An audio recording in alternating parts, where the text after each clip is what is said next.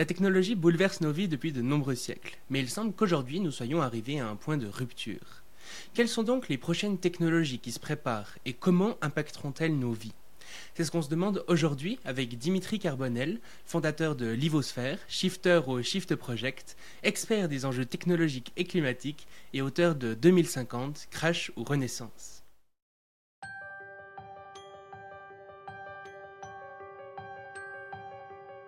Bienvenue sur le Futurologue Podcast, le podcast pour comprendre les enjeux de demain. Du coup, pour euh, commencer, euh, je te propose euh, qu'on parle, donc on va faire une sorte de petit tour comme ça des différentes technologies qui vont influer sur le monde de demain et qui commencent déjà très largement aujourd'hui. Donc peut-être déjà commencer par tout ce qui est véhicules électriques et autonomes. Euh, qu'est-ce que tu en penses? Comment est-ce que ça va influer nos vies? Et puis, euh, quelles sont tes, perspectives là-dessus? Alors, pour les véhicules électriques, c'est vrai qu'il y a eu, et après je parlerai aussi des véhicules autonomes, il y a eu énormément de buzz. Hein. parfois on parle aussi, enfin c'est la courbe de Gartner, la hype cycle, hein, qui euh, pendant un certain moment fait que, alors c'était beaucoup aussi pour les véhicules autonomes, mais on le parle énormément, on dit oui, il va y en avoir partout, etc. Et on se rend compte que ça prend beaucoup plus de temps que ça. Je vais prendre un exemple pour les véhicules électriques. Euh, le premier véhicule euh, qui a dépassé les 100 km à l'heure, c'est la Jamais Contente, qui est un, qui en fait a dépassé donc les 100 km/h en 1899.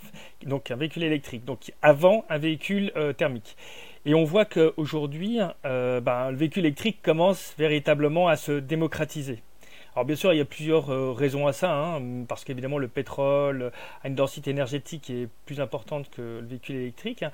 Mais déjà, ça montre que euh, quand par exemple, et on leur parlera par la suite, quand on imagine une solution, des technologies, en fait, il faut beaucoup de temps avant qu'elle puisse se diffuser, notamment pour des raisons bien sûr euh, économiques, mais aussi en termes d'infrastructures. Enfin, il y, a pas mal d'autres choses, d'acteurs, etc.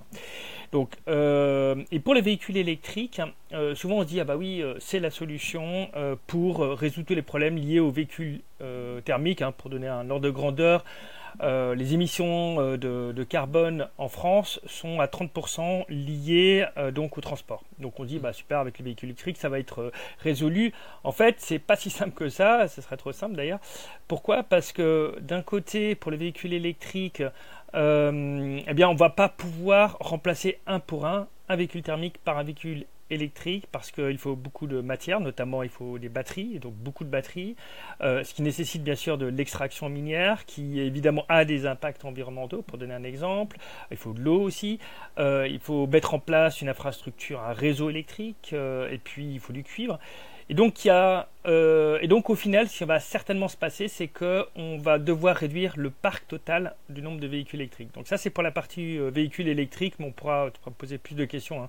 N'hésite pas à me couper euh, le cas échéant quand je parle trop longtemps.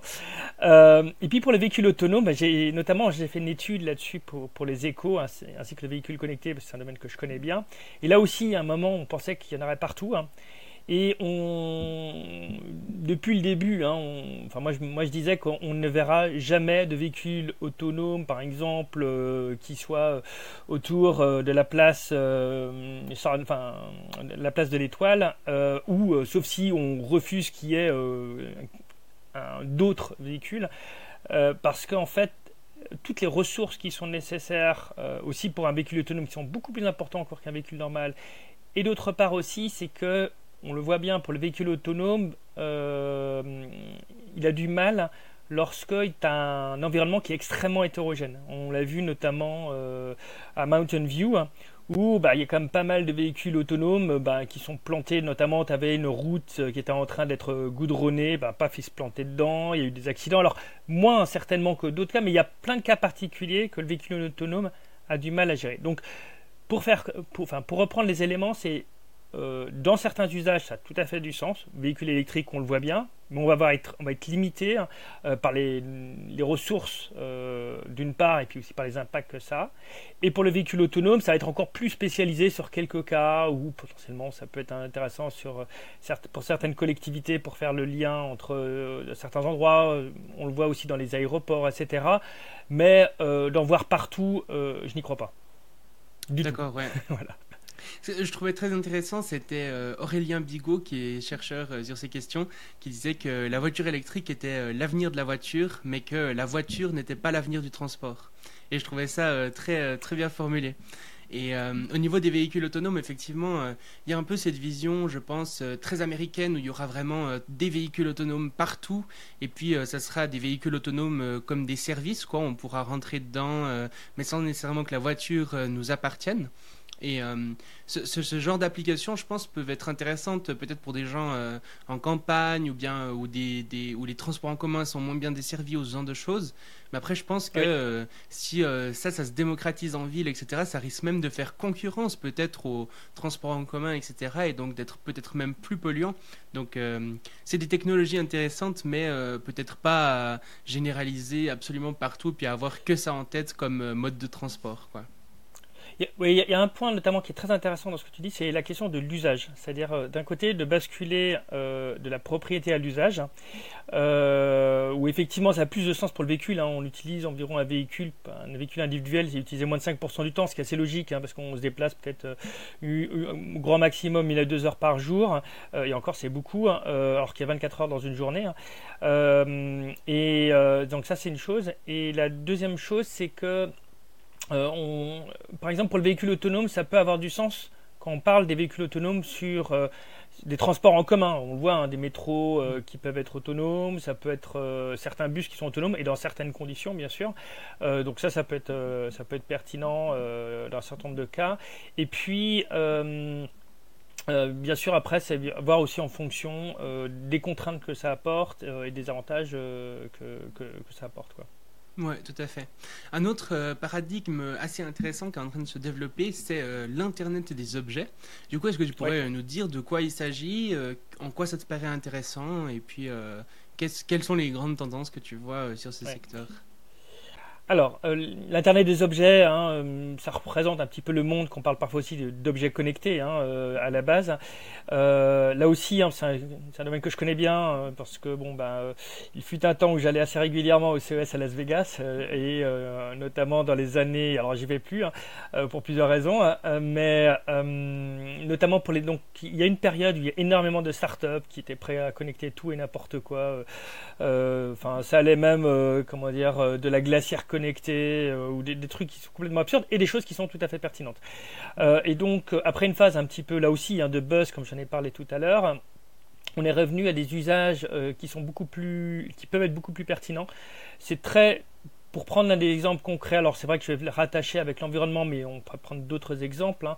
Lorsque vous avez des capteurs euh, qui vont permettre d'identifier suffisamment à l'avance qu'il risque d'y avoir des inondations dans votre localisation, euh, euh, et ça peut être d'ailleurs aussi, ça peut être des capteurs ou des caméras ou d'autres choses qui permettent d'avoir ce type d'information et qui permettent d'anticiper mieux les choses, ou qui permet aussi hein, d'avoir une anticipation, comme on a beaucoup de données à partir des objets connectés, Hein, pour reprendre un objet connecté, donc il va collecter les données, hein. ensuite il va les transmettre dans le cloud, et après, un certain nombre d'entre eux vont pouvoir les renvoyer et agir. Donc, euh, euh, pour reprendre un exemple, on a un capteur connecté qui pourrait euh, tout à coup alors lever une digue ou envoyer un comment dire une alerte à l'ensemble des habitants c'est un exemple mhm. et, et, donc ce qui va être intéressant c'est l'utilisation pertinente de ces objets connectés pour collecter très rapidement les données pouvoir les traiter notamment on en parlera certainement par la suite avec d'intelligence artificielle ou de certains algorithmes et pouvoir gérer ça très rapidement et de pouvoir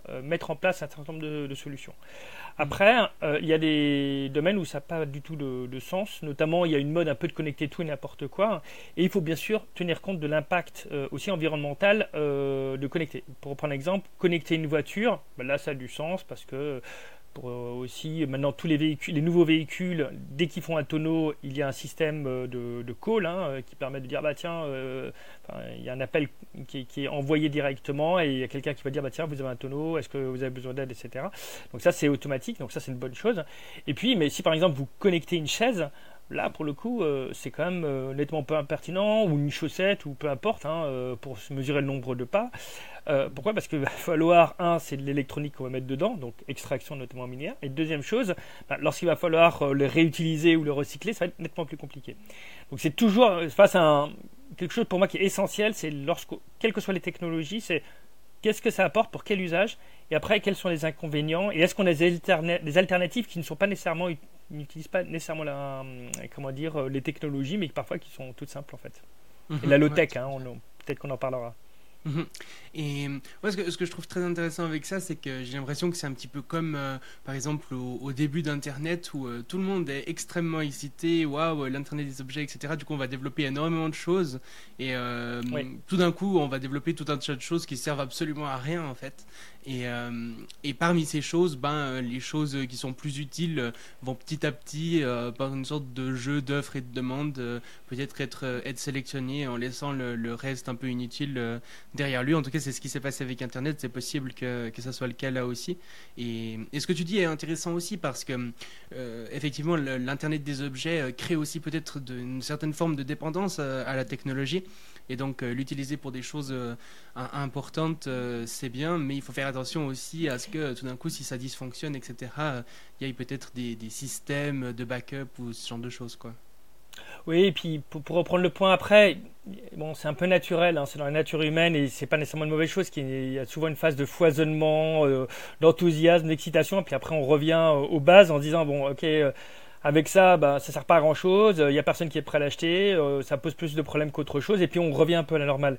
Après, c'est comme pour les startups, mais aussi même euh, la vie, c'est un peu comme ça. Hein, euh, je veux dire, euh, dans le sens où il y a, on le voit, l'explosion, notamment des mammifères, juste après, comment dire, la disparition des dinosaures. Bah, il y avait plein de mammifères différents, et puis il y en a certains qui ont survécu. Hein, et ben, après, on, nous sommes venus des hommes, puis il y a plein d'autres animaux qui, qui, sont là. Donc, c'est un petit peu la phase souvent que, c'est une phase souvent qui arrive de manière nécessaire. Mmh, tout à fait. Et euh, donc euh, cet Internet des objets risque d'augmenter aussi un peu la, la, bande passante nécessaire et de façon plus générale au-delà de l'Internet des objets, euh, on risque d'avoir de, plus en plus besoin de, de, connexion. Euh, donc il y a la 5G euh, qui, qui, se développe. je sais que ça fait, je trouve intéressant de, te poser la question parce que étant donné que tu es un peu à l'intersection justement des enjeux technologiques et environnementaux, mm, mm. c'est intéressant. J'ai l'impression que la sphère très technologique est très pro 5G alors que la sphère environnementale est très souvent anti 5G. Toi, c'est quoi ta position là-dessus? Alors en fait, la, il y a trois axes hein, quand on regarde la, 5G. Hein. c'est que euh, les, trois principales promesses de la 5G, c'est un euh, potentiellement plus de débit hein, et donc euh, plus de débit et plus enfin la fréquence qui est plus élevée et pour les usages, principalement, ça va être autour de peut-être avoir de la vidéo à distance, de l'immersif, de la 360 degrés, de la réalité virtuelle, etc je veux dire, déjà, dans un certain nombre de cas, la 4G suffit et souvent la couverture 4G, elle est insuffisante. Donc pour moi, la 5G, euh, l'apport est assez réduit par rapport à ça. Deuxième chose, c'est euh, tout ce qui est effectivement les objets connectés. Hein. Et pour les objets connectés, en fait, dans pas mal de cas, euh, on n'a pas nécessairement besoin d'avoir beaucoup de données qui sont transmises. Je vais même prendre l'exemple d'une caméra. Une caméra, euh, on peut dire, ben, on peut envoyer le flux de données systématiquement. Ça, c'est une première possibilité, mais c'est pas ce qu'il y a de plus malin. Une autre possibilité, c'est qu'on peut avoir, par exemple, des algorithmes d'IA qui sont à l'intérieur de caméras, qui vont voir des scènes qui sont soit inhabituel, hein, euh, on pourra reparler après, mais il y a des techniques notamment de ce qu'on appelle l'apprentissage non supervisé, mais voilà, qui permet de voir les situations inhabituelles et remonter uniquement ces images-là, de telle sorte qu'on réduit très fortement la quantité de données qui est transmise. Mmh. Et euh, lorsqu'on utilise aussi peu de données, il y a d'autres euh, techniques, hein, il y a notamment des réseaux, ce qu'on appelle des LoRaWAN, c'est des réseaux bas débit comme il y a LoRa, il y avait aussi auparavant Sigfox, il y a NB-IoT, etc. et en fait, la 5G, bah, bah, ok, potentiellement c'est un petit peu plus, plus d'objets, etc. Mais ça porte pas une grosse différence. Après, il y a un troisième point, c'est euh, la robustesse hein, et la, réduction de la latence. Euh, et là, effectivement, ça peut être pertinent pour, euh, par exemple, dans le domaine des véhicules connectés, hein, où là, on va avoir, par exemple, deux véhicules qui vont être proches l'un de l'autre, et il y en a celui qui est devant, va voir qu'il va freiner très rapidement, et il va envoyer l'information à l'autre véhicule pour lui dire bah tiens euh, je sais pas euh, il y a une personne qui est passée en vent etc et donc ça permet d'anticiper. Alors on, aussi dans le domaine de tout ce qui est industriel ça peut être pertinent. Alors dans le domaine de la chirurgie pour moi entre guillemets c'est un peu de la blague parce que franchement s'il y a quelqu'un qui veut euh, être comment dire qui va avoir une opération et que ça passe par la 5G moi je préfère avoir un truc filaire c'est quand même beaucoup plus je serais beaucoup plus serein quoi. Et en plus la plupart des opérations se font de toute manière en, direct hein Mais effectivement, dans ce cas-là, ça peut être pertinent. Mais on voit bien que la 5G aujourd'hui, c'est pas du tout comme ça qu'elle est vendue. Enfin, les opérateurs, pour plein de raisons différentes, mais notamment pour amortir leurs coûts, hein, eh ils vont proposer de la 5G partout, à tout le monde, de telle sorte que tout le monde va avoir un nouveau smartphone 5G, alors qu'en réalité, il n'a pas vraiment besoin. Un 4G avec une bonne couverture suffirait nettement. Et euh, de telle sorte que ben, ce qui va se passer, c'est que la 5G normalement pourrait être utilisé pour des usages qui peuvent être tout à fait pertinents, mais qui sont petits. Hein. Et là, on, est en train de faire un truc énorme. Et d'autant plus, il y a un autre point qui arrive, hein, c'est ce qu'on appelle l'effet rebond, c'est que quand tu donnes plus de volume, euh, ou tu accordes plus de volume, hein, c'est comme comme on programme. Hein, ben, euh, si tu as beaucoup de mémoire, ben, tu vas utiliser toute la mémoire. Ou, c'est comme pour le temps, euh, tu as beaucoup de temps pour faire quelque chose, ben, tu vas utiliser pleinement. C'est la même chose pour la 5G eh bien, tu vas utiliser pleinement ça, alors que en réalité, tu n'en as pas vraiment besoin. Et si tu es un petit peu plus malin, tu es, ingénieux, bah, tu es capable de réduire très fortement euh, tes besoins. Euh, et, c'est ça aussi qu'il faut rechercher. Et d'ailleurs, c'est pour ça que je trouve que euh, la 5G va pas dans le bon sens de ce point de vue-là, parce qu'elle accorde plus d'espace. En réalité, aujourd'hui, il faut apprendre à être ingénieux pour essayer, avec moins, avec plus de contraintes, moins de ressources, être capable de faire autant ou voir plus de choses. Et il y a beaucoup de choses qui sont possibles de faire. Il y a énormément de gaspillage. Hmm. Ouais, c'est très compliqué parce que il me semblait que justement pour une quantité de données euh, précises, eh bien la 5G permettrait d'être plus économe euh, en, énergie, mais que par contre euh, ça entraînerait justement une sorte d'explosion du, nombre de données transmises qui elles pollueraient plus. Alors je vais en parler parce que c'est c'est pas tout à fait ça. C'est-à-dire que c'est comme un Airbus, la différence entre un Airbus A380 et un Airbus A320. Si on remplit un Airbus A380, hein, on va dire la 5G, hein, évidemment, euh, la quantité euh, de, kérosène qui va être utilisée ou d'émissions de CO2 ou d'énergie qui va être utilisée par passager, évidemment, va être bien inférieure que si on affrète deux Airbus A320. En revanche, si par exemple on remplit à moitié l'Airbus A380, donc à moitié la 5G, et que de l'autre côté on a seulement un avion A320, donc la 4G, bah, évidemment la consommation euh, sera bien inférieure pour, euh, comment dire, pour une personne, euh, donc la, 4G, que pour la même quantité en 5G.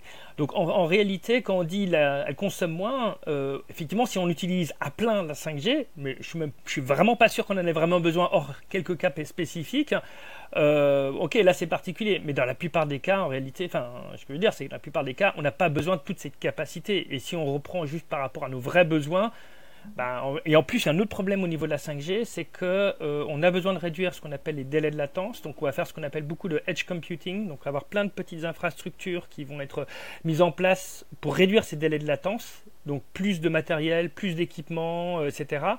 je ne vais pas revenir, mais il y a un certain nombre d'impacts environnementaux. Hein. et, euh, et puis, et, donc, on, crée des infrastructures additionnelles. Et encore, bon, si je creuse encore un peu plus loin, il y a, euh, ça dépend des fréquences. la 5G utilise un certain nombre de fréquences euh, différentes. Donc, si par exemple on est dans ce qu'on appelle la fréquence millimétrique, hein, donc c'est du, si je me souviens bien, du 26 euh, GHz, bah, évidemment, comme on, la fréquence est beaucoup plus élevée, ça nécessite beaucoup plus d'énergie, donc ça peut transmettre beaucoup plus de données. Hein. mais voilà, là, ça va consommer énormément, beaucoup plus que si on va utiliser des fréquences utilise bien sûr aussi la 5G, qui sont plus basses, soit, euh, euh je sais plus, soit du, c'est du 900, enfin, du 868 ou du 900 GHz, ou alors ça peut être euh, du 2,4, enfin, c'est pas 2,4, mais c'est, c'est, 2,5, je crois, GHz. Hmm. Oui, intéressant. Alors, euh, ça, ça, change, ça, change, de, de, de perspective. Voilà, c'est ça. Ça change de perspective par rapport à ce que je disais. Un, autre euh, domaine euh, qui est, grandissant, c'est celui de la robotique. Euh, qu'est-ce que qu'est-ce que tu en penses? Alors, alors, déjà, il y a une chose qui est très intéressante de voir, c'est que si on pense il y a 30 ans et on, on disait ben, comment est-ce que vous voyez un robot qui passe l'aspirateur? Eh bien, la plupart des gens se seraient dit, bah tiens, c'est simple, c'est un robot humanoïde qui va passer en fait l'aspirateur, mon aspirateur habituel.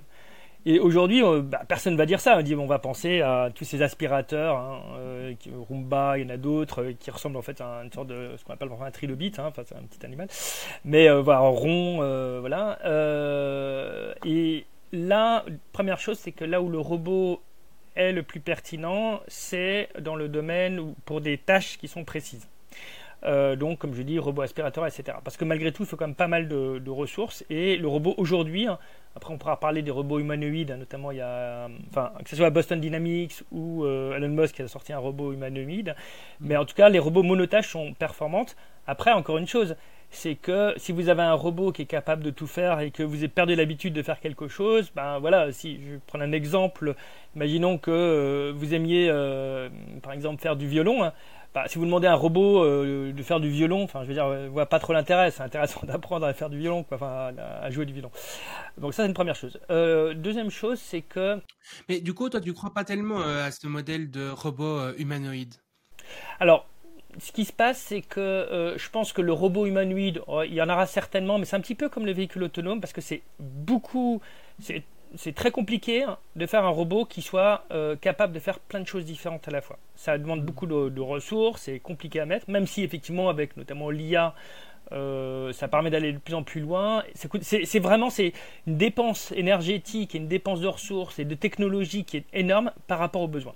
En revanche, dans le domaine de l'industrie, on l'a vu, Amazon a commencé à le mettre en place euh, dans un certain nombre de ses industries ou dans ses entrepôts plutôt. Euh, euh, tout ce qui est cobot, hein, moi j'avais beaucoup bossé notamment sur des cobots, hein, donc des robots collaboratifs qui sont qui, qui ont une certaine agilité, c'est-à-dire qu'ils sont capables de faire plusieurs tâches ils vont pas tout faire, hein, ils vont pas faire euh, à manger, etc. Mais ils sont capables de faire plusieurs tâches. Effectivement, c'est intéressant sur le plan euh, notamment industriel. Euh, après, encore une fois, il y a bien sûr encore une, limite, hein, dans le sens où ben, ça, il faut voir quel est l'impact que ça, que ce que ça retire aussi en termes d'emploi. Il faut, faut, faut en prendre conscience. Et après, une autre chose aussi, c'est que vu la quantité de ressources nécessaires pour faire des robots, hein, euh, je ne pense pas qu'il y en aura des robots partout, notamment des robots humanoïdes partout. Pour moi, non. Pourquoi? Parce que euh, la quantité de ressources est tellement énorme et déjà on a tellement besoin pour les véhicules électriques ou pour d'autres choses euh, qu'on n'aura pas suffisamment de ressources pour faire plein de robots partout. Quoi. Et, et puis après, il y a un autre point, c'est que c'est un outil. Hein, et il faut, faut pas que cet outil remplace les relations humaines. Et c'est vrai que maintenant, avec des euh, ChatGPT, GPT-4, etc., malgré tout, il y a un risque que certaines personnes commencent à se sentir un peu plus proches que des robots ou d'intelligence artificielle que de personnes, notamment parce qu'un robot, dans la plupart des cas, il va brosser dans le sens du poil, il va toujours dire euh, d'être d'accord avec vous. Euh, bah, ça aussi, on le programme autrement. Hein. Et euh, je suis pas sûr que ce soit la meilleure des choses. Il faut de la contradiction dans notre vie, il faut des, personnes qui soient pas d'accord avec, vous. Et ben, pour l'instant, le robot a plutôt tendance à, ou l'intelligence artificielle, à aller dans votre sens. Quoi. Mmh, Donc, faites moins d'efforts. Et justement, euh, tu parles de ChatGPT et GPT-4. Ça a été euh, la grande dernière euh, explosion technologique dans, dans, ce monde-là. Clairement, tout le monde ne parle plus que de ça. Qu'est-ce que tu en penses Quels vont être un peu les impacts Qu'est-ce que tu imagines pour le futur? Alors, encore une fois, c'est un outil hein, qui permet de faire plein de choses différentes et qui permet de faire gagner énormément de temps. Et je pense qu'il y a deux types d'attitudes qu'il peut y avoir. La première, euh, et on le voit notamment avec aussi Midjourney, Dali, etc., c'est que euh, ça nous permet d'explorer de nouveaux territoires. Donc, euh, typiquement, on le voit bien, vous mettez une image et puis il dit tiens, est-ce que tu peux faire des changer ou la musique ou tiens, j'ai un texte, tiens, est-ce que tu peux me donner. C'est une sorte de sparring partner. Donc, on peut l'utiliser comme sparring partner. Ça, c'est une première chose, donc qui peut être vraiment intéressante. Euh, donc, et après, je, donc, je vais parler vraiment les cas positifs et après les, parties plutôt négatives et les, risques. Mais positifs, donc ça c'est le premier point, c'est ça. C'est aussi, bon, bah, il y a des tâches qui nous ennuient de faire. Hein. Moi, il y a certains trucs, ça, ça m'ennuie de le faire. Donc, euh, euh, les tâches un peu répétitives qui m'ennuient, ben, je peux lui faire faire et ça me fait gagner du temps pour faire d'autres choses. après, l'autre côté, c'est qu'on risque de se reposer aussi dessus. dans le sens où, ben, Notamment, je pense que, bah, surtout pour les, enfants qui naissent euh, aujourd'hui euh, ou qui ont une dizaine d'années, eh bien, ils se disent bah, à quoi ça sert de savoir faire des résumés, à quoi ça sert euh, d'apprendre à, traduire. Moi, le calcul, ça fait un certain temps. À quoi, à quoi ça sert d'apprendre plein de choses différentes Puisque, grosso modo, ChatGPT me fait tout. Donc, j'ai pas besoin. Et là, la plupart des personnes ne pensent pas au coup d'après. Le coup d'après, c'est ben, si toi tu n'es plus capable de le faire, ben, donc une intelligence artificielle peut le faire. Et en fait, grosso modo, au final, tu vas devenir plus un exécutant de ce que l'intelligence artificielle, parce que tu as perdu ton sens critique, tu n'auras pas euh, voilà, le, cerveau c'est un muscle en fait. Hein. Euh, donc ça signifie si tu l'entraînes pas, ben grosso modo il va dépérir et il sert plus à rien. Donc euh, donc après c'est vraiment la condition humaine. Est-ce que c'est quoi notre choix? Est-ce qu'on a envie d'être un comment dire juste un exécutant d'une intelligence d'une ou de, des multiples intelligences artificielles? Ou est-ce qu'on veut prendre notre destin en main, choisir? On sait l'utiliser hein, et en fait on, apprend, on fait en sorte de ne pas être esclave de euh, comment de, l'IA et notamment moi que j'en parle pas mal aussi dans, dans le livre hein, c'est la question de diabète intellectuel. Euh, c'est vraiment c'est voilà on, voilà on mange entre guillemets euh, de l'IA comme du popcorn ou d'autres choses et puis après on, se laisse complètement aller et et, et je pense que là-dessus il y, y, a un vrai risque de de, perte d'esprit critique. Hein. Ben, on pourra en reparler aussi, mais euh, notamment ce que j'appelle de l'hypovigilance. Mais bon, je te, je te, laisse continuer, puis je, te, je pourrais t'en parler après. Ouais, tout à fait. Euh, du coup, un, domaine dont on entend un peu moins parler ces temps, mais qui reste intéressant, c'est celui euh, notamment de l'impression 3D. Qu'est-ce que tu en penses? Mm-hmm. Alors, l'impression 3D, euh, là encore, bon, comme je dis toujours, c'est voir où c'est pertinent. Je pense que c'est très utile. Euh, alors, je vais prendre un exemple concret. C'est une entreprise comme, euh, comme Seb qui a conçu un certain nombre de ses produits pour que les petites parties qui soient amovibles puissent être utilisées avec des impressions 3D. L'intérêt de ça, alors d'ailleurs en termes d'économie circulaire, c'est intéressant parce que l'économie circulaire c'est intéressant parce que euh, y a une obligation de rendre accessibles des pièces détachées pendant une dizaine d'années. Le problème, c'est que si on fait ça, euh, bah, évidemment, il faut normalement il faut fabriquer beaucoup de pièces détachées. Euh, pour éviter ça, bah, Seb a trouvé la solution et je pense qu'il y a d'autres fabricants qui le font. Ont conçu leur appareil pour qu'ils puissent utiliser donc des donc des, impressions 3D. Hein. donc par exemple, ils fabriquent une première série normale, une deuxième série ça va être la demande. Donc il a le fichier et puis bah, il passe par des fournisseurs qu'il connaît ou potentiellement dans certains cas on pourrait imaginer selon l'importance de la pièce, que la personne le fasse par lui-même. Mais en général, il, passe par un fabricant et va fabriquer à la demande la pièce, ce qui va au final réduire l'impact en termes de nombre euh, de pièces détachées qui vont être euh, utilisées, et puis c'est fait à la demande. Donc là, vous voyez que c'est très pertinent. je vais prendre un autre exemple, euh, c'est dans le domaine de tout ce qui est aéronautique. il me semble que c'est Airbus qui avait fait ça, qui a fait créer une, une paroi qui permet donc alors c'est particulier parce que c'est une paroi qui est beaucoup plus légère, parce qu'il y a vraiment enfin, une sorte de, dessin euh, très particulier euh, qui permet à la fois d'être plus résistante, qui est plus légère, mais qui serait impossible de faire avec un moule. Parce que c'est aussi l'intérêt de l'impression 3D, c'est de pouvoir faire prendre des formes sans qu'on ait besoin de moule. Euh, et là, on voit que c'est. Et en plus, pour le coup, hein, la sculpture notamment a été utilisée, enfin a été créée avec l'intelligence artificielle. Donc on voit d'ailleurs, c'est intéressant comment plusieurs technologies peuvent être utilisées pour un impact positif.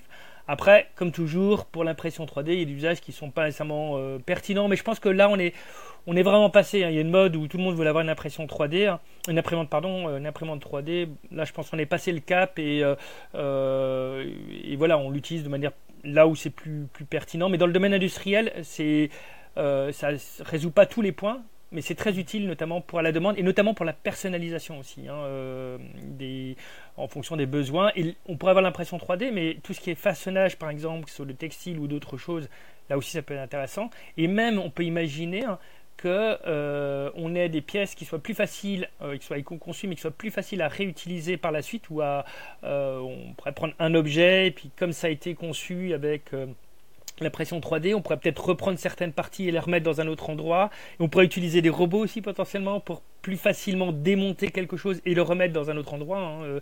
donc, euh, dans une autre, euh, un, élément neuf. donc c'est intéressant de voir comment on peut combiner différentes technologies ensemble. Avec bien sûr, la question c'est bien sûr la finalité. Hein. et s'il n'y a pas des solutions qui sont plus pertinentes sans les technologies. Ouais, bien sûr. Et euh, il y a quelques mois, il y avait euh, Mark Zuckerberg qui avait présenté euh, son métavers sur lequel il avait investi, je ne sais plus trop combien de, millions de, dollars. Finalement, il semble que ça a fait un peu un flop quand même. Hein. Ça, ça a pas, ça a pas très très bien marché. Euh, par contre, euh, Apple a, sorti récemment aussi un Vision Pro, qui a euh, mhm. donc un casque de, réalité augmentée et virtuelle, c'est-à-dire qu'en même temps on pourrait être dans un environnement complètement immersif, et en même temps on pourra simplement ajouter certains éléments à la vraie, à la vraie vie entre guillemets.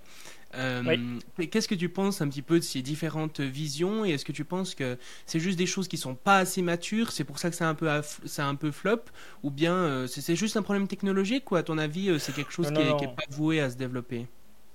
Alors, je pense que, alors déjà, cette vision de Mark Zuckerberg, hein, qui a quand même renommé Facebook en méta pour ça, elle est erronée parce que, euh, encore une fois, bon, je, vais revenir un peu sur la question de ressources, mais si quand, on regarde, quand on rencontre quelqu'un, il y a une quantité d'interactions que l'on a et quand on va dans la rue, il y a une quantité d'interactions recréer ce type d'interaction dans un métaverse, déjà, est-ce que c'est vraiment euh, pertinent dans la très grande majorité des cas? Non. Et deuxième cas, en plus, ça nécessite énormément de, ressources, de serveurs, de données, alors que bon, la réalité euh, le permet. Euh, et donc, sur le parti grand public, il y a un autre point. Bon, après, il y a effectivement les, jeux vidéo, où effectivement, ça peut être intéressant de le faire. Le seul point auquel faire attention, c'est ben, c'est vrai que le monde devient plus compliqué. C'est vrai que ça peut être tentant de se dire, bon, bah, euh, entre un monde euh, qui me plaît pas et, euh, enfin, pour ceux qui ont vu Ready Player One, et un monde où tout est beaucoup plus facile, c'est vrai qu'on peut être tenté d'aller dans la réalité virtuelle et de vivre dans ce monde. mais bon, c'est pas la réalité. Hein. Et souvent, d'ailleurs, la réalité revient à nous à un moment ou à un autre. Et, le risque après derrière, c'est vraiment de perdre ce lien avec, avec les autres. Donc ça, c'est sur le plan plus personnel. Donc sur le plan personnel, euh, ça va être utilisé de manière sporadique. Euh, par exemple, moi je sais que c'est un truc qui est tout bête, hein, donc euh, c'est dans par exemple, c'est Google Maps qui permet, notamment lorsqu'on a son téléphone portable, de faire de la réalité augmentée. Lorsqu'on cherche son chemin, il va me montrer la flèche. Après, c'est vrai qu'on perd un peu de l'autre côté son sens de l'orientation. Mais bon, ça c'est voilà. Mais il y a des usages qui sont pertinents. Dans le domaine, alors là où il y a un domaine où je pense que c'est très pertinent, euh, c'est tout ce qui est euh, ce qu'on appelle le B2B, donc euh, dans les entreprises. alors d'ailleurs, c'est un peu amusant parce que Meta ou ex-Facebook parle beaucoup euh, de ce type de, technologie euh, ou de la réalité virtuelle dans le domaine comment dire professionnel. En réalité, Facebook c'est pas une entreprise en tout cas qui est voilà qui a l'ADN entreprise quoi. Ils ont notamment essayé de faire Facebook for Work ça n'a pas marché. C'est pas leur ADN donc donc bon ils font ça mais on c'est voilà, bien que Facebook va jamais se lancer dans la chirurgie. Euh, le seul point potentiellement qu'il le fait sur d'autres, notamment sur l'IA, c'est qu'il met à disposition euh, des, briques technologiques en open source. Donc ça, c'est vrai, euh, qui peuvent être utiles, mais ils vont jamais proposer ce type de produit. Donc ça, c'est une chose. Après, sur le plan donc professionnel, là où ça a tout à fait du sens, moi j'ai vu notamment une entreprise je crois que c'est une entreprise française qui s'appelle ITK, qui va faire des jumeaux numériques d'usine. Et donc, l'intérêt de faire des jumeaux numériques, c'est, euh, par exemple, d'usine ou d'autres choses, hein, mais on peut le faire d'un corps humain, etc., c'est de pouvoir simuler l'ensemble des interactions qu'on va avoir. Donc, on va pouvoir prendre son casque, se balader dans l'usine en se disant, tiens, non, euh, cet appareil, il faut pas le mettre là. Ah, euh, je sais pas, comment dire, la porte de sortie, c'est pas le bon endroit. Et on va pouvoir voir tourner les différents équipements. On va pouvoir même simuler lorsqu'il y a une panne, etc. Et l'avantage de ça, c'est que, bah, évidemment, comme on le fait en jumeaux numériques, bah, c'est plus simple que si on construit et puis on se trompe. Donc ça évite euh, comment dire, un peu ces allers-retours euh, par la suite. Euh, et donc de, construction et d'erreurs. Donc ça facilite effectivement ça et ça permet de, mettre en œuvre un certain nombre de choses. Dans le domaine aussi comment dire, médical, là aussi, hein, pour la formation, euh, notamment euh, former des conducteurs, former, euh, etc. Et là, c'est intéressant parce que il y a pas mal de simulateurs, que ce soit, j'en sais rien, pour conduire un TER ou un avion, etc. Bon, au lieu de devoir reconstruire pour une personne tel ou tel type de choses, on va prendre la rénovation énergétique, hein, eh bien, on peut assez facilement dupliquer euh, une formation, faire des choses à distance, et donc beaucoup plus rapidement apprendre. Et après, bah, ça devient plus simple le passage, parce qu'il faut quand même un bout d'un moment passer au réel, mais ce sera plus simple de passer au réel par la suite. Et bien sûr, c'est s'intègre dans un, c'est une sorte de première marche qui est accessible à beaucoup plus de monde. Et après, derrière, on peut basculer sur le réel beaucoup plus facilement. Donc, B2B, ça a du sens à partir du moment où c'est voilà, on essaie de résoudre une problématique. Sur la partie B2C, pour moi, c'est un, ça, va rester un four, sauf quelques cas précis comment dire, euh, quelques cas où c'est, pertinent. Il y a des cas, je dis peut-être les jeux vidéo ou certains cas euh, où on va vers la réalité augmentée ou certaines choses, mais euh, ça va être anecdotique par rapport à l'image ou l'imaginaire qu'avait proposé Mark Zuckerberg. D'accord, ouais. Et un, autre domaine, c'est tout ce qui est modification génétique. Euh, mm. qui, pourrait permettre une très large, de, très, large panoplie de, choses possibles. Euh, qu'est-ce que tu penses de ça? Alors, c'est à la fois c'est passionnant et ça, nous met face à plein de contradictions possibles euh, et imaginables. je m'explique. Alors, il y a eu beaucoup d'évolutions, mais l'un des éléments euh, qui, euh, et notamment j'en parle beaucoup dans, dans, le bouquin, avec même d'ailleurs des propositions par rapport à ça, c'est euh, CRISPR Cas, Cas9, Cas13, enfin il y en a plusieurs, qui permettent d'éditer donc l'ADN ou euh, alors ça dépend des cas, mais c'est soit l'ADN ou l'ARN. Euh, donc, euh, pour préciser, si c'est l'ADN, là aussi il y a plusieurs manières de faire. Soit on fait l'ADN d'une personne, mais on peut faire aussi, on peut changer l'ADN des, cellules, enfin des l'ADN des, des, des chromosomes sexuels, donc le X ou le Y, ou l'ARN. Alors ça n'a pas du tout les mêmes répercussions. Si je prends par exemple l'ARN, bah, ce qu'on appelle notamment l'ARN messager, c'est pas très grave parce que ça c'est quelque chose qui est produit euh, régulièrement par le corps et qui s'élimine. Donc ça, euh, là, c'est pas trop problématique. Donc la législation peut être plus faible. Bien sûr, il faut voir quels sont les impacts. Comme tout médicament, il faut bien sûr voir euh, les impacts. Voilà. Ça, c'est une première chose. Euh, deuxième chose, c'est l'ADN. Alors là, l'ADN, je pense qu'il faut euh, avoir une réglementation qui est comme euh, beaucoup plus forte pour voir quels sont les impacts positifs par rapport aux inconvénients. Euh, parce que là, ça touche une, personne en particulier. et il y a un autre point aussi que moi que j'aborde, c'est que c'est ce qu'on appelle les thérapies géniques qui peuvent sauver la vie d'une personne. Donc on se c'est génial, et ça c'est vrai, c'est génial, sauf qu'elle coûte horriblement cher. Hein. Notamment, je prends un exemple, il y a des, coûts pour 500, 500 000 ou 1 million d'euros pour une personne. Donc bah oui, la vie n'a pas de prix, c'est vrai. Mais il y a quand même un petit point, c'est que euh, malgré tout, il y a quand même un budget euh, complet de la santé. Hein. Donc à moins de décider qu'on met tout sur la santé et qu'on met plus rien sur le reste, mais à mon avis, on va pas faire ça. À un moment, il y a un choix en termes de budget. Donc la question se pose, et notamment c'est ce que la sécurité sociale euh, française fait. Hein, après, c'est une autre approche pour les États-Unis. C'est est-ce que je préfère avoir, en fonction du coût d'un côté hein, et de côté euh, le gain thérapeutique Est-ce que ça me permet de sauver la vie Ou est-ce que ça me permet de gagner une vie Ou est-ce que c'est une augmentation de l'amélioration de vie? Donc ça, euh, c'est autant d'éléments qui doivent être... Et c'est pas toujours évident, parce qu'il y a vraiment des, questions éthiques. Et là-dessus, il faut commencer à faire un peu plus attention, en particulier lorsqu'on parle... alors Là aussi, c'est un exemple, euh, il y a ce qu'on appelle les organismes génétiquement modifiés. D'ailleurs, dans c'est ce qu'essaye de faire passer un certain nombre d'industriels au niveau de l'Union européenne, c'est dire, bah, tiens, si on transforme euh, avec notamment euh, CRISPR, euh, Cas9, certaines, comment dire, certains végétaux, c'est plus des OGM parce que c'est leur propre gènes qu'on utilise, quoi, et qu'on les transforme. Bon, enfin bon, je ne vais pas rentrer dans ce détail-là, mais là aussi, on se dit, ben, ah, c'est génial parce qu'on va avoir des plantes qui vont être capables de pouvoir supporter, par exemple, la chaleur. sauf qu'il y a peut-être d'autres approches qui est de la suivante, c'est, ben, je vais prendre l'exemple du maïs eh bien, le maïs dans le sud-ouest, ben, ça va être compliqué. Euh, donc, euh, plutôt que de commencer à planter du maïs, il vaut mieux passer sur une autre type de culture qui, elle, par elle-même, est résistante à ça, plutôt que de commencer à vouloir trafiquer euh, du maïs pour qu'il soit résistant, etc. Donc ça, c'est une autre chose. Et après, il y a le dernier point. Et là, c'est extrêmement, extrêmement risqué et dangereux. Hein c'est euh, lorsqu'on commence à toucher avec CRISPR euh, Cas9. Hein, euh, donc CRISPR c'est une sorte de ciseau, hein, une sorte de système de ciseaux enfin, qui, est capable de découper puis de remettre certains gènes à certains endroits puis les mélanger avec d'autres, de manière très caricaturale. Et on peut toucher les cellules sexuelles. Et donc ça signifie qu'on peut même faire disparaître par exemple totalement une population euh, notamment, il y a une technique, euh, il faut que je retrouve le nom, mais qui... Euh, oui, c'est le forçage génétique. je, vais revenir dessus. Et donc, qui fait qu'on va être capable de pouvoir, par exemple, c'est notamment une expérience que certain nombre de personnes veulent faire sur les moustiques, qui disent, bah tiens, on va faire en sorte qu'ils ne puissent plus transmettre euh, donc, euh, donc le paludisme. Donc on dit, ah bah c'est super. Sauf que malgré tout, ces moustiques sont mangés par notamment d'autres bestioles, notamment des oiseaux, qui elles-mêmes sont mangées par etc. Et donc ça signifie que si on tue certaines espèces de moustiques, potentiellement toute la chaîne euh, derrière va, va subir effectivement ça. Donc ça c'est un premier point.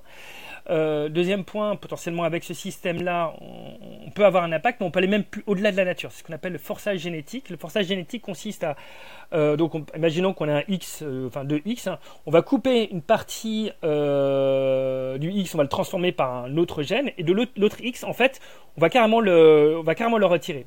Et ce qui va se faire, naturellement, c'est que, euh, en fait, il va y avoir une réparation qui sera faite pour que copier ce X-là de l'autre côté. Et ça va être transmis comme ça de génération en génération, de telle sorte que, en fait, toute la population euh, en fait, ne, comment dire, toute la population, par exemple, peut soit disparaître, ou peut avoir un, euh, type d'ADN et ne va pas avoir l'autre. Et donc on peut vraiment aller au-delà même du ce qu'on appelle la, génétique euh, traditionnelle qui normalement au bout d'un certain temps, ben, évidemment euh, il y a ce qu'on appelle comment dire des gènes qui sont soit comment dire majeurs, enfin qui se transmettent de génération à d'autres, d'autres qui sont récessifs, euh, dominants, pardon, c'est gènes dominants ou euh, des gènes euh, récessifs, euh, bah là, potentiellement, on est complètement capable de squeezer ça et de faire ça. Et là, là, c'est extrêmement, extrêmement dangereux parce que ça a des répercussions sur, bah, sur une quantité de, enfin, sur toutes des générations par la suite. Et là, enfin, c'est presque des choses qu'il faut, je pense que c'est des choses qu'il faudrait sans doute interdire.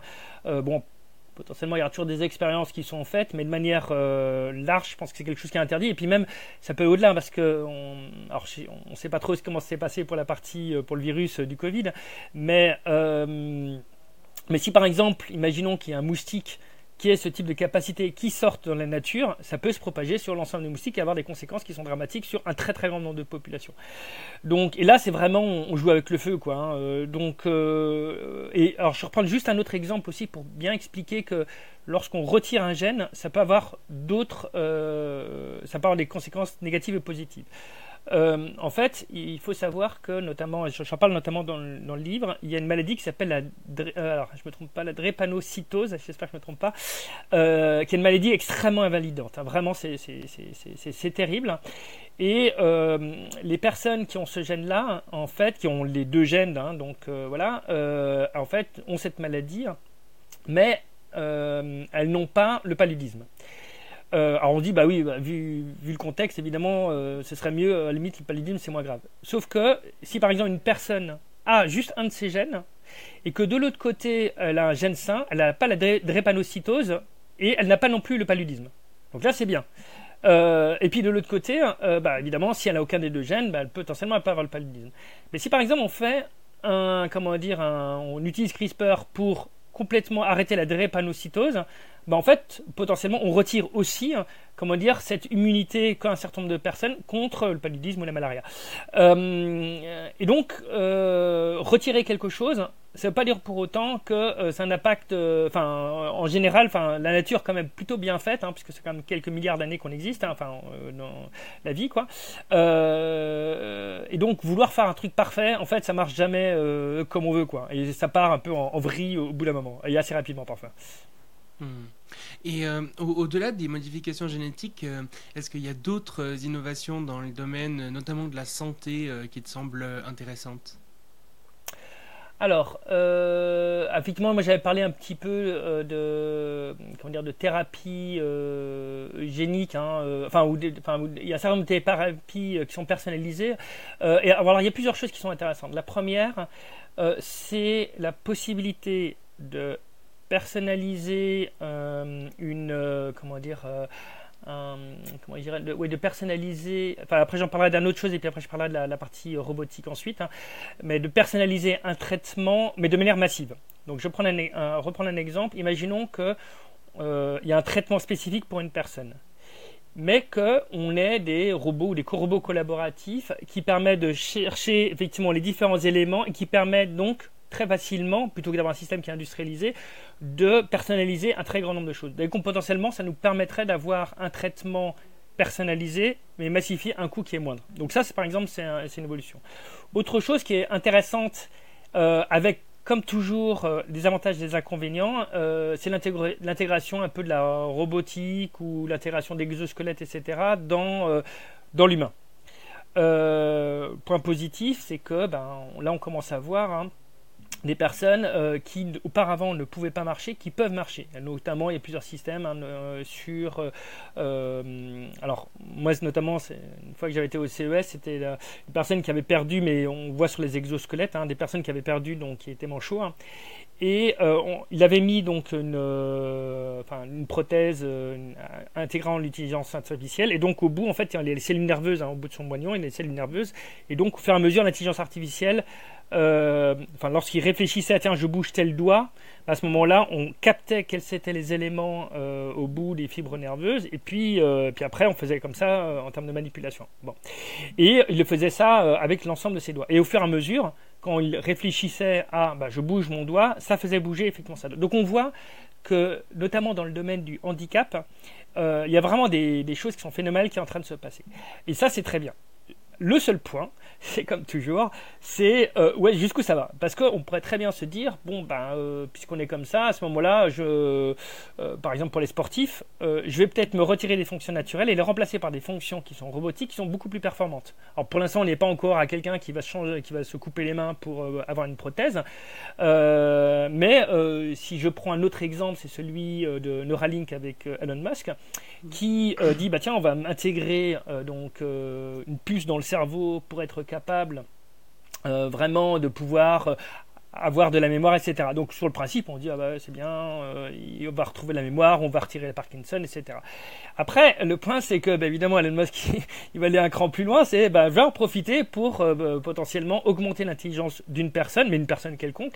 Et après, on se dit bah oui super, on va devenir plus intelligent. Non, c'est pas, on va pas devenir plus intelligent. Effectivement, la somme de l'intelligence humaine plus ce chip va devenir plus intelligente. Mais si dès qu'on retire ce chip euh, qu'on va évidemment sans doute payer, on va payer un abonnement chaque mois euh, pour pouvoir y avoir accès, bah, dès qu'on tire dessus, on va devenir beaucoup plus stupide. C'est comme pour le GPS, hein, c'est-à-dire au fur et à mesure, on a tellement l'habitude d'utiliser le GPS qu'on pas le sens de l'orientation. Bah, ce chip hein, qu'on met à l'intérieur du cerveau, bah, euh, on va s'appuyer dessus, on va devenir de plus en plus paresseux, hein, je parlais de diabète intellectuel, et puis au fur et à mesure, ben, euh, on va se laisser aller, quoi. On va devenir un peu des, euh, des, légumes, quoi. Enfin bon, moi c'est pas trop la perspective qui m'enchante, mais bon, charge à chacun après de faire le choix. Après, encore une fois, il y a des usages où c'est pertinent, mais il faut les contrôler. Hmm.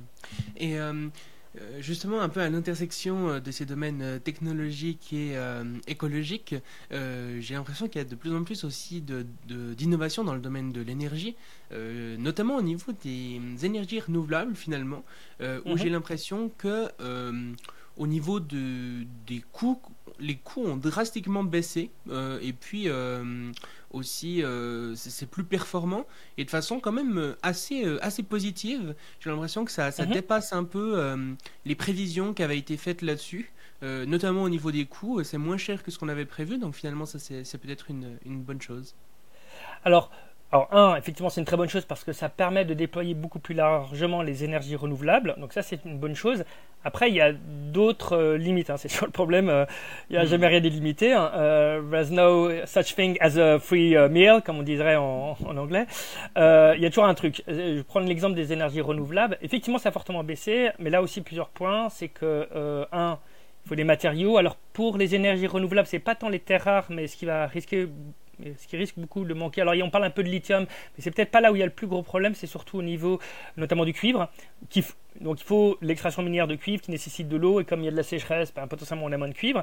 Euh, et donc, les énergies renouvelables nécessitent de les connecter beaucoup plus, donc on a besoin de beaucoup plus de cuivre. Euh, donc, ça, c'est une limite qui va faire qu'il est probable que les énergies renouvelables doivent, euh, enfin, à un moment, risquent de remonter en termes de prix. Autre chose, il y a quand même des oppositions importantes au niveau local euh, qui se passent, euh, et parfois à bon escient et parfois à mauvais escient, hein, ça, dépend des cas. Mais là aussi, hein, une éolienne, bah, si on le met euh, dans un, je sais pas, dans un parc Natura 2000 ou euh, là où il y a l'immigration d'oiseaux, bah, c'est pas le, meilleur endroit. D'autres endroits où c'est pertinent, donc il faut vraiment une concertation des personnes, mais ça prend du temps. Et euh, comme ça prend du temps pour les énergies renouvelables, bah, évidemment, ça coûte de l'argent. Il faut, toujours se rappeler une chose, c'est que il y a beaucoup d'entreprises dans le domaine éolien, en particulier en Europe, qui ont fait faillite. Hein. notamment, il y a une des branches de Siemens qui, enfin, qui a fortement, je ne sais plus si ça fait faillite, mais en tout cas, ça va extrêmement mal. il y a d'autres opérateurs d'éoliennes pour, qui, qui, ont vraiment des grosses problématiques financières parce que, en fait, le temps euh, entre le moment où on commence à investir dans le projet et le moment où on commence à sortir les éoliennes, c'est énorme. Et évidemment, derrière, il y a des investisseurs. Et comme les taux d'intérêt augmentent, bah, évidemment, on n'a pas le temps de récupérer euh, son argent. Quoi. Et euh, ce qui fait qu'il y a pas mal, bah, quand vous n'avez pas l'énergie qu'il faut, parce que pour des bonnes et parfois pour des mauvaises raisons, on ne peut pas sortir de terre, c'est des éoliennes ou d'autres choses, eh bien, euh, vous vous trouvez dans une situation où ben, euh, vous n'avez pas d'électricité vous, vous pouvez vendre, donc le truc n'est pas sorti de terre, donc vous, vous perdez de l'argent. Quoi. Donc, hmm. euh, donc d'un côté, il y a ça, donc il y a vraiment un point positif, effectivement, une forte baisse de coût, donc ça c'est bien, mais de l'autre côté, il faut faire attention parce qu'il y a des contraintes, je dis ressources, extraction minière, potation, acceptation locale. Il y a aussi un autre point, ça c'est pour les panneaux photovoltaïques, une grosse partie provient, enfin les, les, les, les modules proviennent de Chine, donc si jamais euh, la Chine dit bah, écoutez les amis, euh, on va d'abord se concentrer sur nous et puis bah, on va réduire, et c'est ce qui s'est passé sur certains éléments d'ailleurs, hein. on va réduire très fortement les exportations de certains modules euh, en Europe, ben, on se retrouve ben, un peu le bec dans l'eau hein. et on dit bah oui mais bon, éolienne c'est compliqué, photovoltaïque c'est compliqué, nucléaire ça prend du temps, ça a des avantages et des inconvénients, quoi, on, on fait du fossile? Non, donc voilà, donc c'est... Et donc le message qu'il y a derrière aussi c'est que ça a du sens que si on regarde cette vision globale aussi de réduire notre consommation, hein, c'est la sobriété, tout en faisant attention à ce qu'on appelle l'effet rebond. C'est euh, on est plus efficace dans un endroit, mais à ce moment-là, on augmente malgré tout notre consommation globale. Mais. Hmm. Oui, puis dans le, dans le domaine de l'énergie, euh, je pense qu'on peut aussi euh, penser à la fusion nucléaire, mais qui pour le coup devrait mettre plusieurs dizaines d'années avant d'arriver. Donc ce ne sera pas une solution aux problèmes énergétiques qu'on connaît aujourd'hui. Oui, par exemple pour la fusion, bah, c'est vrai que c'est. moi je suis toujours passionné par euh, tous les domaines scientifiques et c'est super intéressant, de passionnant de voir ce qu'il en est pour la fusion. Euh, alors, il y a eu pas mal de, progrès euh, par rapport à la fusion. On entend beaucoup d'histoires, enfin beaucoup pas d'histoire, mais de vraiment d'avancées scientifiques. Mais là, c'est comme les véhicules électriques, c'est-à-dire qu'entre le moment où on conçoit ça et qu'on arrive à avancer et le moment où on arrive à construire la centrale qui fonctionne. Hein. Pour rappel, ITER est une centrale expérimentale. Si je me souviens bien, euh, elle va peut-être euh, commencer à être euh, utilisable aux alentours de 2050. Enfin, il faudra vérifier, mais je, ça va pas loin. je crois qu'elle le début de la construction, c'est peut-être dans les années 2035 ou 40. Peut-être. Enfin, je, bon, je, suis pas tout avec. Je sais que c'est un, temps qui est assez long pour ITER, et donc c'est expérimental. Après, il y a d'autres voies que, que ITER. Et, mais le temps que ça se mette sur le réseau, hein, électrique, ça puisse être utilisé, il faudra peut-être encore 20 ans de plus. Hein. Hmm. Euh, sauf si on trouve un truc incroyable, mais il ne faut pas euh, tabler là-dessus. Et il y a un, comment dire, un deuxième, euh, deuxième point, c'est que encore une fois, on vit dans un monde où il y a encore de moins en moins de ressources, où l'énergie va sans doute coûter de plus en plus cher, où ça de plus en plus, il faut de plus en plus d'énergie pour extraire de l'énergie. Donc est-ce qu'on aura suffisamment d'énergie, d'infrastructures, de matériaux pour faire la fusion dans, je sais pas, 30 ou 40 ans? Pas sûr. Hmm, tout à fait. Et euh, un truc euh, qui est souvent avancé aussi, c'est euh, tout ce qui concerne la géo-ingénierie, donc la modification du climat par la technologie. souvent, je pense que quand on dit ça, on imagine notamment le fait de mettre des substances dans l'air pour renvoyer des rayons du soleil ou ce genre de choses. Mais en réalité, c'est beaucoup plus large que ça. Ça peut aussi être de la captation de CO2, etc. Qu'est-ce que tu penses de tout ça? Alors, captation de CO2, c'est alors, oui, c'est oui, d'une certaine manière. je vais donner un exemple. Il y a plusieurs de géo-ingénierie. Euh, la, plus simple, c'est euh, entre guillemets, c'est simplement, euh, avec certaines limites, hein, c'est de planter des arbres, puisque grosso modo, mm. planter des arbres, ça permet effectivement d'absorber du CO2. Hein. après, le, comment dire, hein, là aussi, c'est que comme il fait de plus en plus chaud, il y a de plus en plus d'incendies, et quand il y a de plus en plus d'incendies, ben, potentiellement les arbres ils brûlent, et ils brûlent, et ils mettent plus de CO2 que ce qu'on arrive à planter. Typiquement, l'Amazonie, par exemple, émet plus de CO2 à cause de la déforestation et des incendies qui, qui ont en cours. Donc ça, c'est ça, c'est une chose. Après, quand on parle de géo-ingénierie en général, on parle souvent de géo-ingénierie qui est plus, qui a un vrai impact enfin, sur le climat, mais où c'est vraiment nous qui intervenons. Alors qu'il y en a plusieurs manières de faire. après la captation de, de, CO2, on pourra en reparler après, mais il y en a plusieurs. Celle qui est sans doute la plus connue hein, et qui existe déjà naturellement, c'est lorsque il y a euh, des sulfures euh, qui sont envoyés dans l'atmosphère. Alors pourquoi je dis que ça existe naturellement? C'est que quand il y a une éruption volcanique, il y a effectivement euh, du sulfure qui arrive effectivement de l'atmosphère. Et d'ailleurs, hein, je crois que c'est la, si je me souviens bien, je crois que c'est l'éruption du Pinatubo et d'autres éruptions comme ça qui, en fait, ont entouré effectivement l'atmosphère et qui ont permis de réduire pendant un certain nombre d'années la température globale sur Terre. Donc on dit c'est génial, sauf que derrière il y a des pluies, évidemment, parce que c'est du sulfure, donc euh, ça a des impacts aussi sur la biodiversité. Euh, et en plus, il y a un, comment dire, euh, un choc, ce qu'on appelle le terminal choc. c'est que si, imaginons que, imaginons, on mette euh, on dit oh, tant pis, euh, tant pis pour la biodiversité, on met quand même euh, des sulfates un peu partout hein, dans l'atmosphère, eh bien, on se dit ben que ben, parce que derrière il faut en mettre parce que derrière ça disparaît au fur et à mesure, ça retombe hein, avec les pluies, etc. Ça retombe. Donc il faut en remettre. Donc il faut des avions en plus qui ou des ballons, etc. qui en plus consomment de l'énergie. Mais imaginons qu'on ait plus un monde d'énergie pour pouvoir le faire. Ben, grosso modo, on se retrouve dans une situation où tu as plus assez entre guillemets de sulfate dans l'atmosphère et on bascule de c'est plus à euh, 0,1 degré euh, toutes les je sais pas tous les 10 ans quelque chose comme ça mais on bascule à plus 0,5 degré très très rapidement quoi avec ce qu'on appelle le risque, euh, un risque terminal, de, un choc terminal. Donc ça, c'est un exemple de ça, c'est un problème. Et en plus, un autre point, c'est que euh, malgré tout, c'est la nature humaine qui dit, bah, si on trouve une solution de ce type-là, bah, grosso modo, je peux patienter avant de commencer à réduire mes émissions de CO2. Ça, ça.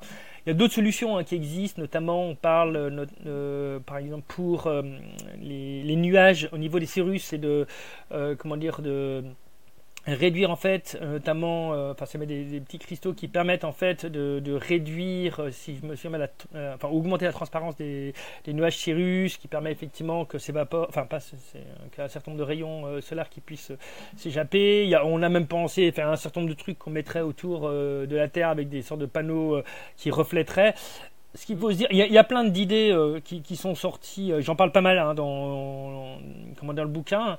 Euh, en fait, dans la très grande majorité des enfin, la plupart, tous les cas, c'est reculer pour mieux sauter, quoi. Et surtout pour sauter beaucoup plus loin. Donc, euh, donc bon, euh, il y a des tests qui sont là-dessus, mais ça nous sauvera rien de, rien du tout.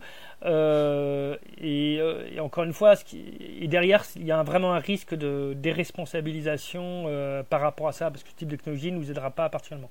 Après, si je parle par exemple sur la captation de CO2, euh, là encore, hein, ça ne résoudra pas tout. C'est vrai qu'il y a des certains nombres de solutions, notamment, alors il y a, plusieurs techniques. Il y a euh, ce qu'on appelle du captage, notamment au lieu de production. Par exemple, tu as une usine qui va émettre du CO2, on va capter. Hein, c'est ce qu'on appelle du CC. Euh, alors, il y a plusieurs trucs. Il y a du CCS ou du CCU, mais ou du BCCS ou du BCCU, hein, et qui en fait va capter directement les émissions de carbone et soit le stocker. mais là encore, ça pose d'autres problèmes. soit on va pouvoir l'utiliser. Euh, bon, c'est mieux que rien. Ou alors il y a ce qu'on appelle le euh, direct air capture, qui on va capter donc euh, le CO2, mais il faut se rappeler qu'il y a 0,04% de CO2 dans l'atmosphère, donc c'est pas grand chose, même si c'est un impact énorme. Hein, c'est comme l'arsenic, hein, enfin dans l'autre sens, je dirais, mais l'arsenic il y en a très très peu, mais ça fait on peut utiliser des microgrammes, pas des microgrammes, des nanogrammes, je dirais peut-être d'arsenic, ça peut peut-être soigner, mais au-dessus d'une certaine dose, c'est pas bon. Bah, CO2 ou le vitamine C, le vitamine C c'est peut-être mieux comme, comme exemple. Euh, un peu de vitamine C, c'est parfait. Euh, au-delà d'une certaine quantité, c'est mortel. Euh, eh bien, donc il faut beaucoup d'énergie, pardon, beaucoup d'énergie pour capturer effectivement ce CO2, euh, transformer. Euh, et donc là, pour le coup, c'est pas nécessairement pertinent. Il faut, comme il faut beaucoup d'énergie, ça dégage plus d'émissions de CO2 qu'aujourd'hui, hein, que, ça, que ça permet d'en capturer. Donc on voit à chaque fois, il y a plein d'idées, plein de solutions technologiques, mais aujourd'hui, on n'a pas un de solutions qui sont scalables partout. Hein. il y a parfois des, certains endroits, ça peut marcher mais qui sont scalables partout et qui vont résoudre le problème. C'est ça aussi, hein, c'est la mise à l'échelle qui est un, énorme problème, euh, un énorme problème euh, de, ces solutions technologiques Ouais, tout à fait. Et un, domaine euh, assez encourageant malgré tout là-dedans, c'est euh, tout ce qui concerne euh, l'économie circulaire. Et en même temps, certains pourraient dire que c'est un peu un terme bullshit qui renferme pas grand-chose derrière. Toi, tu, tu penses quoi de ça? Est-ce que c'est prometteur? Alors souvent on réduit l'économie circulaire au recyclage. En fait, il y a alors y a, souvent on parle des 5 R. Euh, j'en parle aussi d'ailleurs dans, le livre, c'est euh, qui passe par cinq étapes hein, dans l'ordre. Première chose, c'est refuser. Euh, refuser, d'ailleurs, on en a parlé ici, hein, c'est potentiellement refuser d'utiliser certaines technologies, alors des alternatives qui permettent de, faire très bien le boulot, qui répondent à 90-95% du, job, qui font 90 à 95% du job, ça suffit. La deuxième chose, c'est réduire. Donc réduire, ça peut être réduire, euh, pardon, juste pour prendre notre exemple concret, euh, refuser, c'est le vrac par exemple. Hein. donc on, retire le, on n'a plus de plastique, plus d'emballage, c'est du vrac. réduire, donc c'est réduire, ça peut être plusieurs manières, c'est réduire effectivement la, la consommation de tel ou tel type de, produit. Donc euh, ça peut être effectivement dans les emballages, mais ça peut être aussi euh, un des gros problèmes pour dans la réutilisation et le recyclage, euh, c'est lorsqu'il y a plusieurs matériaux. donc, si on fait du monomatériau, hein, je pense qu'il y a de plus en plus d'industriels qui vont dans ce sens-là, ben, c'est plus facile à réutiliser ou à recycler. ensuite, deuxième point, c'est tout ce qu'on appelle autour de la réutilisation et après derrière, on peut mettre réparer ou reconditionner, hein, pour, pour, le même esprit. C'est-à-dire que c'est un produit, hein, euh, donc par exemple une bouteille de verre, on voit bien les bouteilles de verre, ben, soit ce que je peux faire, je le mets dans la benne, euh, et puis derrière, il va falloir tout passer par un processus pour euh, le et puis refaire du nouveau verre. C'est une première possibilité. Soit deuxième mieux, bah, c'est réutiliser le verre. Et là aussi, hein, euh, je sais qu'il y a notamment un industriel dans le domaine des boissons, des sodas, qui, a fait ça. C'est qu'ils ont harmonisé les bouteilles. donc il y a grosso modo deux types de bouteilles. Alors, je ne veux pas parler du nom, mais une bouteille qui est assez iconique, qui est là. Et puis pour toutes ces autres marques, c'est la même bouteille en verre et notamment dans tout ce qui est distribution, euh, donc ce qu'on appelle euh, euh, hors domicile, eh bien ils utilisent ça. Et donc, et bien sûr, alors ça aussi qui est un point important, c'est qu'il faut mettre en place toute une logistique de retour. ce qui n'est pas toujours non plus évident, hein, mais, à partir du moment où on commence à être suffisamment nombreux, en termes d'entreprise, ben on peut commencer à le faire. Et donc, on peut avoir un cycle où, en magasin, comme on a par exemple des bouteilles euh, qui sont identiques et potentiellement c'est juste le papier au-dessus qui, euh, qui, est la même, eh bien ce sera beaucoup plus facile à réutiliser la bouteille plutôt que de la refondre parce que la quatrième étape c'est la euh, pardon, c'est le recyclage qui en fait, bah, encore une fois, on va casser le verre, on va casser le plastique, mais un, euh, il faut beaucoup d'énergie, dans le cas du verre, mais y compris aussi pour le plastique, il faut de l'énergie pour pouvoir euh, le, recycler. Euh, deuxièmement, les propriétés souvent se perdent. Hein. dans le domaine du textile, notamment, c'est le cas. Hein, quand vous avez du textile, ben, par exemple, il vaut mieux réutiliser du textile plutôt que le réutiliser, hein, que le recycler, je me dis une bêtise. Euh, parce que ben, les fibres sont de plus en plus petites. Au début, c'est l'ordre de 20 cm, puis quand on recycle, ben, on coupe, hein, donc euh, c'est plus petit, etc. Et donc, euh, il faut remettre de la matière vierge. donc, le recyclage, c'est vraiment, vraiment en bout de, je dirais un peu en bout de course. Euh, et donc il vaut mieux concevoir et éco-concevoir ces produits pour être facile à être réutilisés. Et dernière étape, euh, c'est effectivement, on dit remettre en terre pour tout ce qui est euh, produit, notamment à usage unique. Et lorsqu'on commence à avoir cette démarche complète, là ça commence à avoir du sens. Enfin là ça a du sens. Et ça signifie potentiellement transformer de modèle économique. Et je prendre l'exemple notamment de l'économie circulaire avec les 5 R, c'est de dire ben, plutôt que de vendre une machine à laver, hein, ben, ce que je vais faire c'est que je vais l'éco-concevoir ou une voiture. Hein. Renault, par exemple, a fait ça, euh, notamment sur une usine, je crois que c'est à Flins, euh, qui euh, Refactory, hein, où il va prendre des véhicules et il va les reconditionner en mettant les différents éléments qui sont nécessaires. Et puis derrière, eh ben, ça va permettre de, de, refaire un nouveau véhicule, mais sans devoir reconstruire complètement le, véhicule. Donc, euh, euh, et ça, ces démarches-là, ça signifie aussi, ben, là encore, hein, ça prend parfois un peu du temps parce que c'est de nouveaux modèles économiques. Potentiellement, il faut être capable de prendre des matériaux ou des voitures ou je ne sais quoi qui sont différents euh, hétérogènes et puis de refaire un nouveau produit qui parfois peuvent être aussi euh, comment dire euh, potentiellement différents hein. donc c'est autant de voilà c'est autant de, problématiques qu'il faut qu'il faut intégrer dans le domaine de l'économie circulaire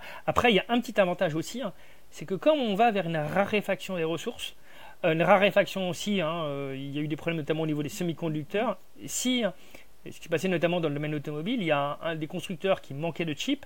S'ils étaient capables de prendre des anciens, des chips, euh, enfin ou des semi-conducteurs d'anciens véhicules, alors aujourd'hui c'est quasiment impossible, hein, mais parce que c'est tellement, euh, c'est dans la masse, ou des, plaques, hein, des circuits, euh, des circuits par exemple d'anciens véhicules, de les prendre là et puis de les remettre dans des nouveaux véhicules, parce que grosso modo les fonctionnalités n'ont pas fondamentalement changé.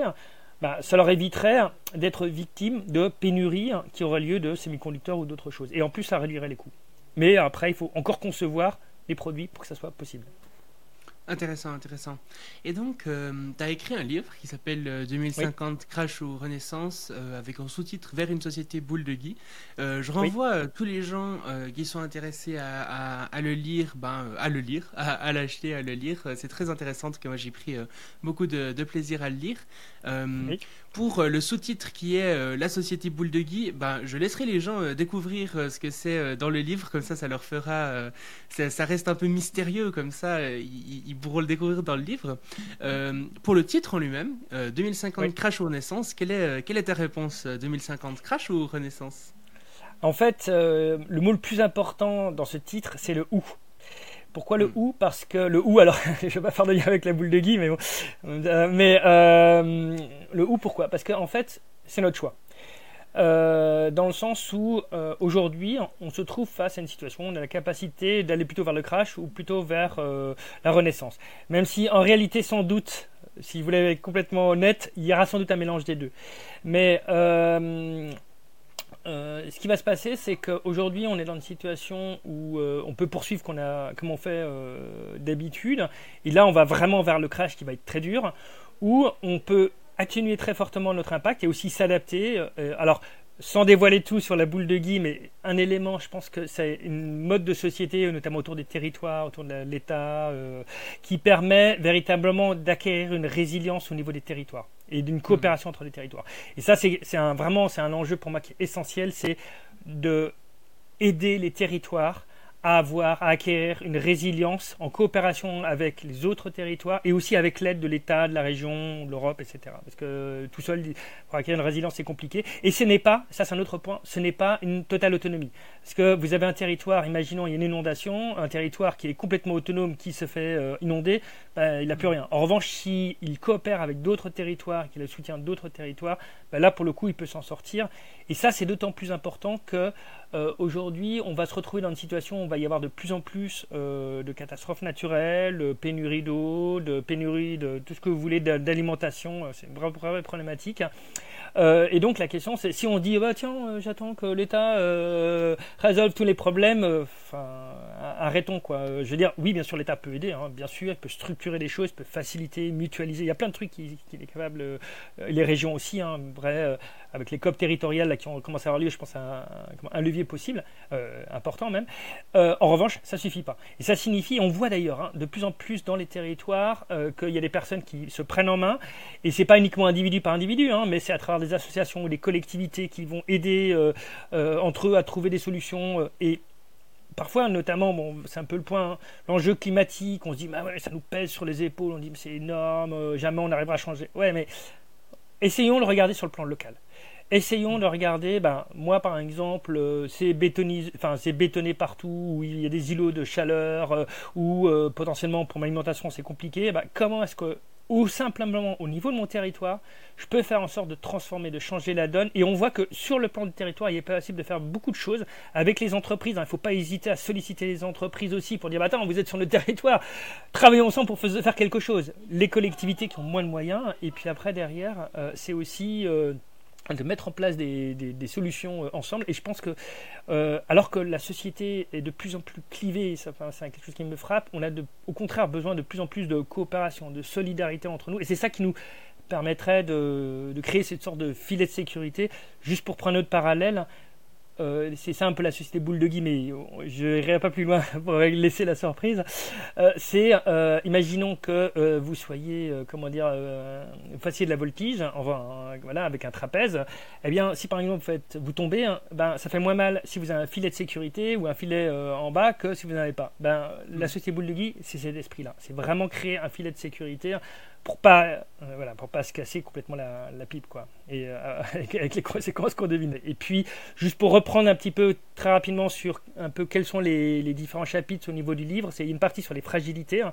fragilité mmh. écologique, mais aussi géopolitique, c'est un point important, euh, avec notamment les impacts de la Chine, etc. Enfin voilà, social, c'est un très un point important. Hein. Sans, et c'est pour ça que je parlais de solidarité, s'il n'y a pas de coopération, s'il n'y a pas d'équité sociale, tout, on pourra essayer de tout faire, ça marchera pas. On a besoin d'avoir une cohérence et une cohésion sociale. Donc ça, c'est une première partie. Il parle des technologies. On a beaucoup parlé là, et j'en parle pas mal, sur tous les différents types de technologies, ce que ça permet. Donc euh, ça comprend aussi les énergies, mais aussi quelles sont les limites et les risques.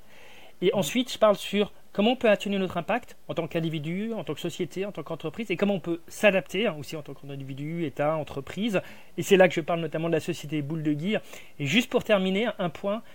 Euh, aujourd'hui, on a une société qui est très tournée vers l'avoir, posséder quelque chose. Je pense que euh, dans le futur, ce qui va fondamentalement changer, c'est l'être. Être va être beaucoup plus important. Être avec les autres. Euh, vivre les choses, enfin, je veux dire, va être beaucoup plus important parce qu'avoir il y a forte chance qu'on perde beaucoup. Les gens qui perdent leur habitation, leur véhicule, etc. Bah, vous perdez trois fois votre habitation. Enfin, c'est terrible, hein, mais euh, au bout d'un moment, vous avez un détachement et ce qui va devenir beaucoup plus important, c'est être avec l'autre. Et ça, c'est peut-être un des derniers messages que je voulais faire passer. Hein. Ouais, tout à fait. Merci beaucoup pour euh, ce message que, que, je rejoins pleinement. Bah, merci beaucoup. À très bientôt. Hein.